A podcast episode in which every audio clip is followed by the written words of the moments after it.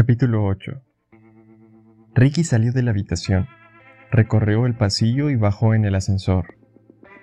Con el pecho oprimido como si estuviera sufriendo un ataque de asma, agachó la cabeza y cruzó a toda velocidad el vestíbulo del hotel para salir a la calle. Agradecido por el repentino estruendo del tráfico, de las obras constantes y de una actividad incesante, dobló a la derecha y empezó a andar deprisa calle abajo. Una manzana, dos, tres. Pronto perdió la cuenta. Con el mentón bajado, sin atreverse a mirar atrás, a duras penas capaz de mirar hacia adelante, se sentía un poco como un ciego intentando avanzar rápido, tanteando inútilmente el terreno con el bastón blanco. Empezó a subir la quinta avenida hacia Central Park, engullido a ratos por la avalancha de transeúntes del mediodía. Se fue abriendo paso entre la habitual mezcla de personas de Manhattan, que abarcaba desde los indigentes que pedían limosna en las esquinas hasta las personas adineradas que iban de compras. Desde la suciedad incrustada hasta la seda más fina. Le pareció un paisaje ajeno. Se sentía como un turista escandaloso al que dan la bienvenida en Disney World del asesino. Quien lo recibía en la entrada no era una actriz maquillada como Blancanieves, ni nadie disfrazado de Goofy, Mickey o Pluto, sino Charles Manson o Ted Bundy, manchado de sangre, que sonriendo de manera enfermiza lo conducía hacia una montaña rusa. Sabía cuál tenía que ser su siguiente paso. Comparar todo lo que había oído con lo que hubiera en los archivos que le había provisto Merlín. Esperaba poder encontrar una conexión oculta. Las palabras de Jack el destripador del oso Parrington resonaban en su interior. Después, esperaría la siguiente pieza del puzzle. Se detuvo frente a una tienda cara de ropa. Se volvió hacia el escaparate y observó su imagen reflejada en el cristal. ¿De verdad me importaría que matasen a Merlín? Reflexionó. Realmente no, aunque parezca extraño, ya que el destripador del oso Parrington tiene toda la razón. Merlín es exactamente como lo ha descrito, un hombre egocéntrico, odioso y cruel lo único que sentía por el abogado era desprecio. Su muerte no le afectaría lo más mínimo. Incluso una parte de él se alegraría de verdad por ella. Tenía todo el derecho de odiar a Merlín, a su hermana y a su sanguinario hermano. Ver morir a cualquiera de ellos apelaría a su lado más oscuro. Era como esperar que el diablo pudiera ganar la batalla de los ángeles. Inspiró y le costó tragar el aire cálido. Salva a quien no se lo merece, pensó. Dios mío, murmuró en voz alta. Esas palabras quedaron sofocadas por la cacofonía de la calle, absorbidas por el claxon estridente de un coche y por el resoplido de un autobús diésel al acelerar. Ricky no sabía si había estado frente a la tienda observando su reflejo cinco segundos o cinco minutos. No se marchó hasta que vio a una dependienta imponente, alta como una modelo y peligrosamente delgada, sin un solo cabello fuera de su sitio, gesticulando desde dentro con el ceño fruncido para apremiarle a que se marchara. El movimiento de su brazo contenía un mensaje inconfundible. Váyase, ya. Volvió a agachar la cabeza. Siguió andando y recorrió cuatro manzanas más antes de reducir el paso. Cuando se dio la vuelta, lo hizo con brusquedad, como si así pudiera ver a quien quiera que lo estuviese siguiendo. Nadie. O nadie evidente. La ciudad puede conseguir eso, hacerle sentir a uno solo cuando está rodeado de gente, o hacinado cuando está solo. Los tres archivos esparcidos sobre la colcha le gritaban, Estoy aquí, oculto entre un montón de nombres. Busca cuidadosamente. Caso número 1.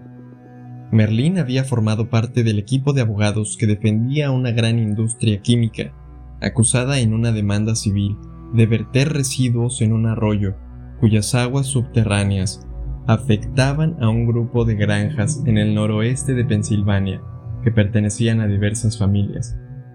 Los habitantes de las granjas habían desarrollado diversas enfermedades muy dañinas, que comprendían desde cánceres hasta daños neurológicos. Era jurídicamente parecido al caso de Love Canal en el estado de Nueva York, o a otros tipos de contaminación industrial causados por la negligencia y la desconsideración. En la lista de demandantes figuraban personas que habían sufrido muchísimo. Ricky extrapoló lo siguiente.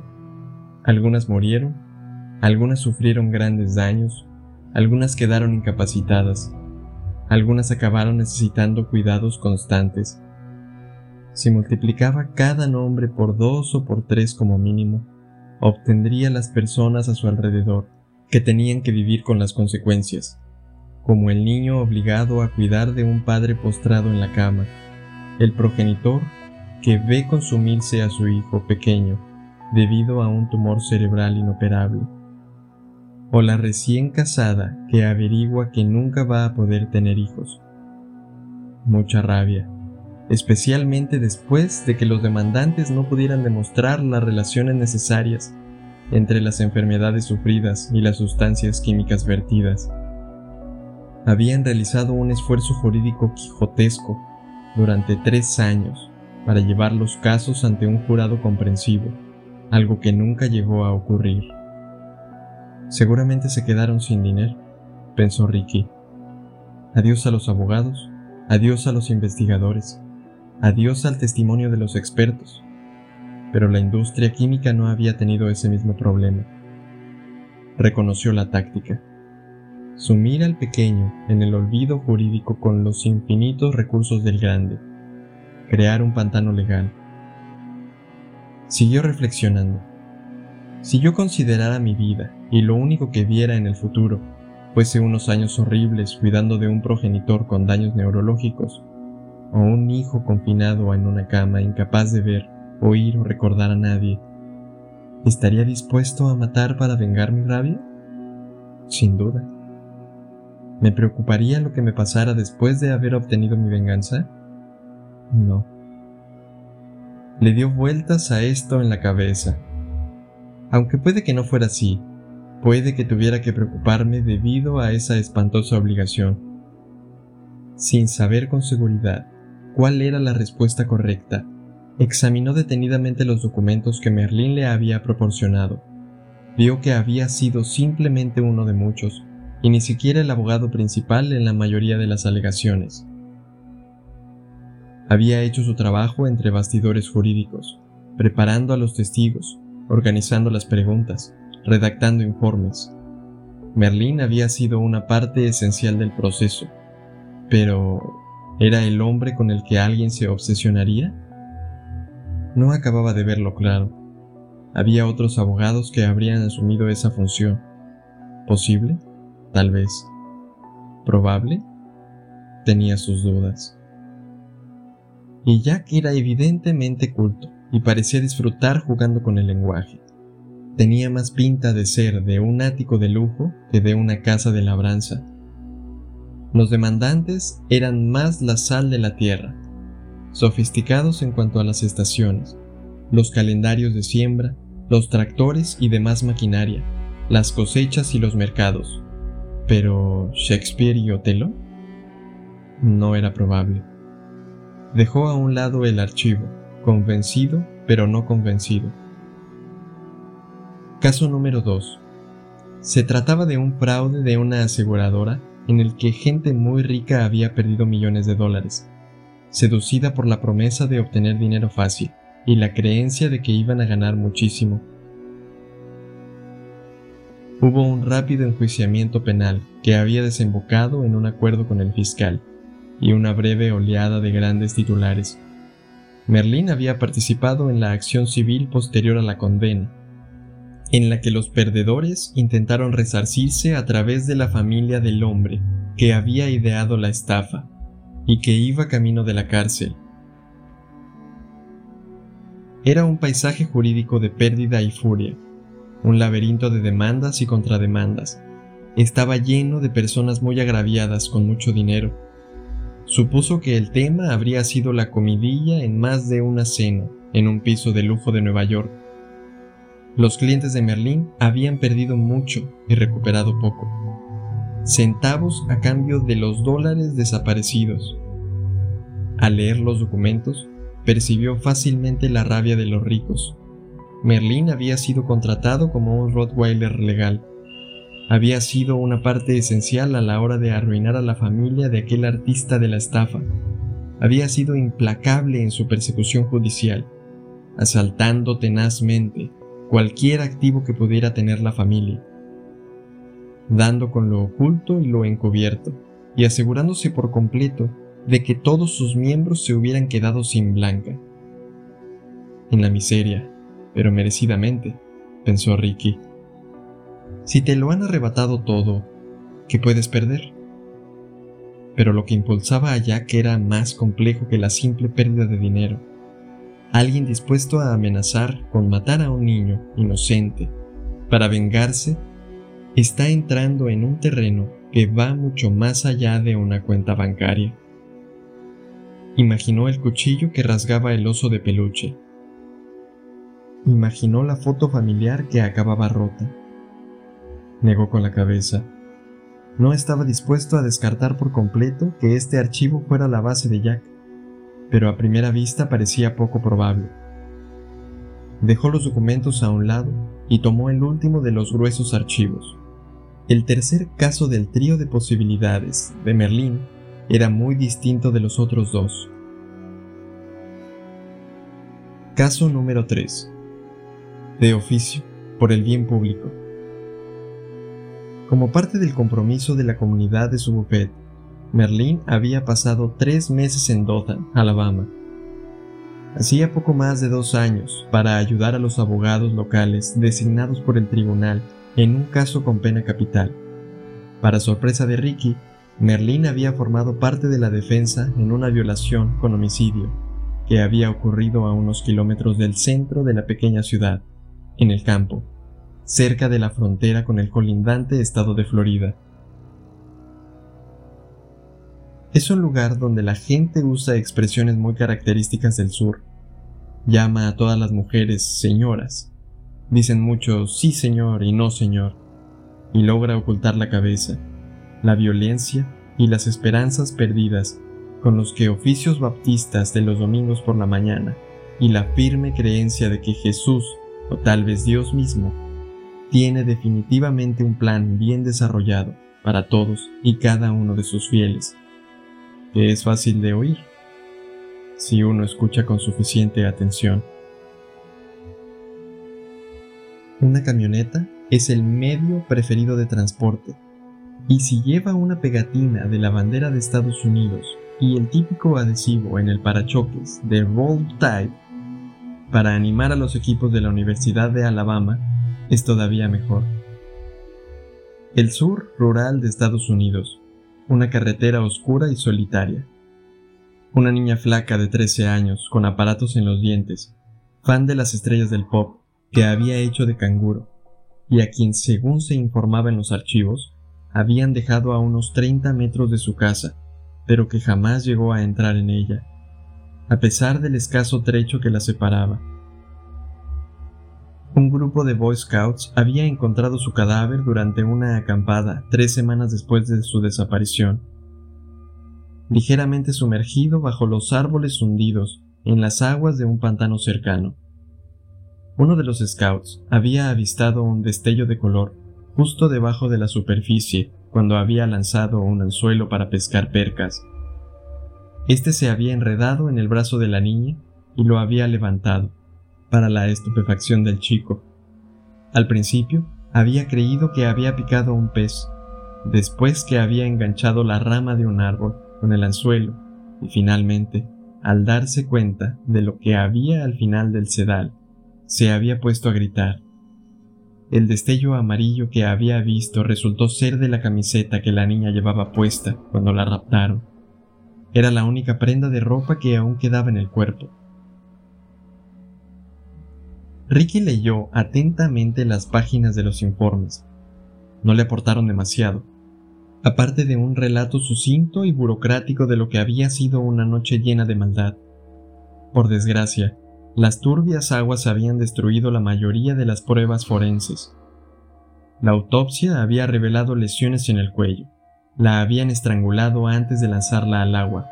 También presentaba heridas de arma blanca en el pecho y el estómago, que el patólogo consideraba que probablemente eran post-mortem, lo que indicaba que el asesino se había enfurecido tras intentar, y probablemente no lograr, culminar el sexo.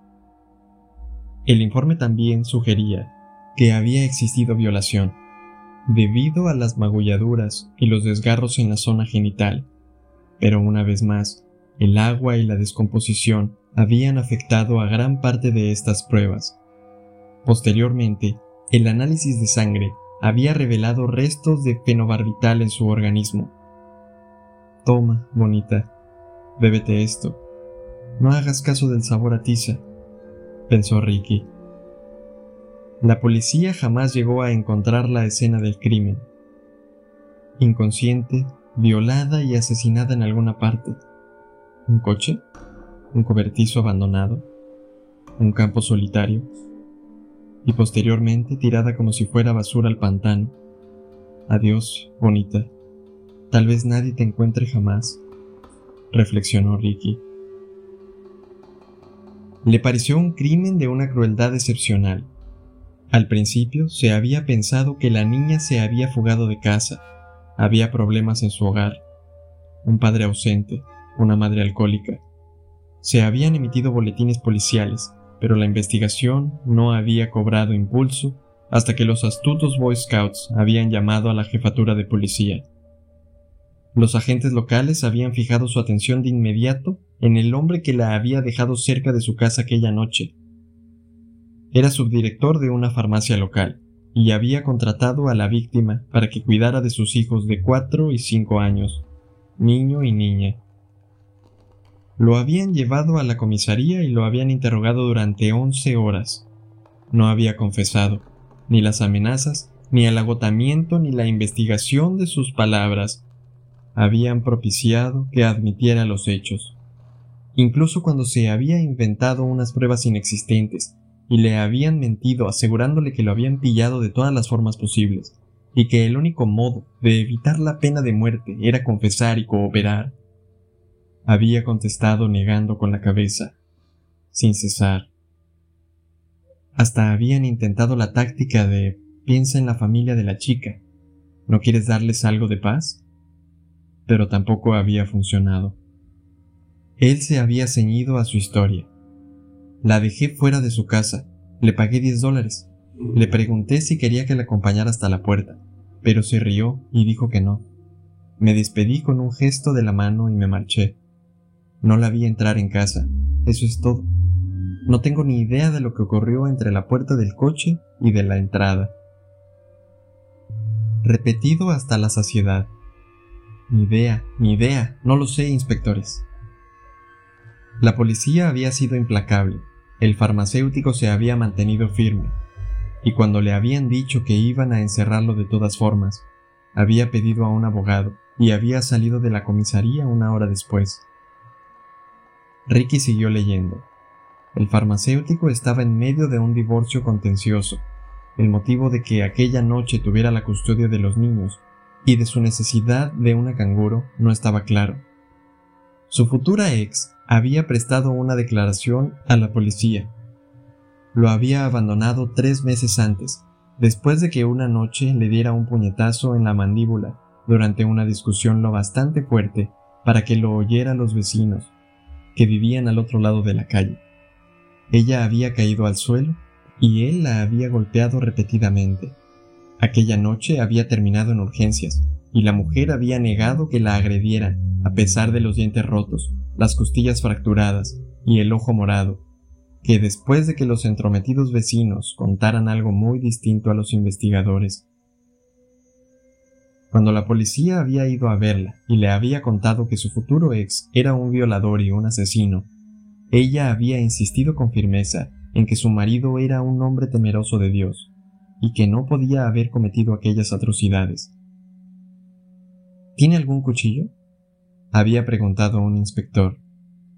Bueno, le gusta cazar venados, así que estoy segura de que sí tiene alguno, había contestado ella. La policía había desmantelado la casa del farmacéutico con una orden de registro, esperando encontrar la hoja que había infligido las heridas en la víctima. Sin suerte. Lo que sí habían encontrado los agentes era una funda vacía en la que encajaría una hoja grande del estilo de un cuchillo bowl. El farmacéutico repuso que había perdido el cuchillo en el bosque durante su última salida de casa la policía, naturalmente, no había creído ni una sola de sus palabras. Habían vuelto a hablar con la ex. Cuéntenos la verdad. Su marido no podía cumplir en la cama, ¿no? Pero, bueno, agentes, es el padre de nuestros hijos. ¿No responde eso a su pregunta? Ricky sabía que naturalmente no lo hacía. Se imaginaba que la insistencia de Naif, de la ex, había acabado enfureciendo a los inspectores de policía. Cuando la policía incautó el automóvil del farmacéutico para buscar pruebas del crimen, como tal vez sangre de la víctima en el maletero o en el asiento de atrás, se encontró con que lo había limpiado hacía poco con detergentes con base de amoníaco. Habían encontrado, eso sí, varios pelos de la niña cerca del asiento delantero, Creo que se cepilló el pelo mientras yo conducía, había dicho el farmacéutico. Un inspector listo había efectuado un tedioso registro en la farmacia del sospechoso. Para su enorme satisfacción, había descubierto que faltaban seis pastillas de un anestésico llamado ketamina en las existencias de la farmacia. El policía sabía que este narcótico se usa a veces como droga de la violación y que actúa muy deprisa. La discrepancia entre el inventario y las existencias reales eran químicamente parecidos a los residuos encontrados en el organismo de la víctima. Había bastado para detenerlo e imputarlo. Ricky vio que aquello era la piedra angular en la que se basaba el juicio. Sospechó también que la conexión era vaga. El acusado no era la única persona que tenía acceso a los narcóticos, un detalle en el que la defensa hizo hincapié. Aún así, aquello era el sur y las absoluciones en casos de pena capital son poco frecuentes. Salvo esta vez. No había confesión, no había pruebas directas, no había restos de ADN. El jurado había deliberado 16 horas a lo largo de dos días. Sus miembros habían regresado a la sala, según rezaba una noticia que Merlín había adjuntado al archivo, y habían anunciado que habían llegado a un punto muerto. El juez, evidentemente furioso, los había enviado a deliberar de nuevo. Una hora después, habían salido por segunda vez. No culpable. El artículo del periódico contenía una fotografía de la madre y el abuelo de la víctima saliendo de la sala, en compañía de familiares y amigos. La madre se tapaba la cabeza con las manos para intentar eludir a los periodistas, el abuelo parecía afligido y furioso a la vez. En la parte de atrás de la instantánea, Ricky a Merlín y al hombre que supuso que sería el abogado local, acompañando al farmacéutico, que salía sonriendo de oreja a oreja con el puño en alto. Esa sonrisa podría hacer que alguien quisiera matar, pensó Ricky. ¿Olvidarías jamás esa expresión? No. Pero ¿por qué atacarías al abogado? El objetivo tendría que ser el farmacéutico asesino. Reflexionó al respecto. Cuchillo. Cortes. Oso Parrington. Perdido y encontrado después. ¿Está Jack aquí? Lo invadió una sensación fría, cargada de ansiedad. Mientras seguía mirando la foto con el grano del periódico y dándole vueltas a estas sospechas en la cabeza sonó el teléfono de la habitación del hotel. Se incorporó, sorprendido, y de repente la adrenalina se le puso a tope. Descolgó con cautela, sin decir nada hasta oír la voz al otro lado de la línea telefónica. ¿Ricky? Era Virgil. ¿Sí? El puzzle. He recibido otra pieza. ¿Le has echado un vistazo? Sí. ¿Qué muestra? No lo pudo evitar. Virgil no respondió. Tengo miedo, dijo en su lugar.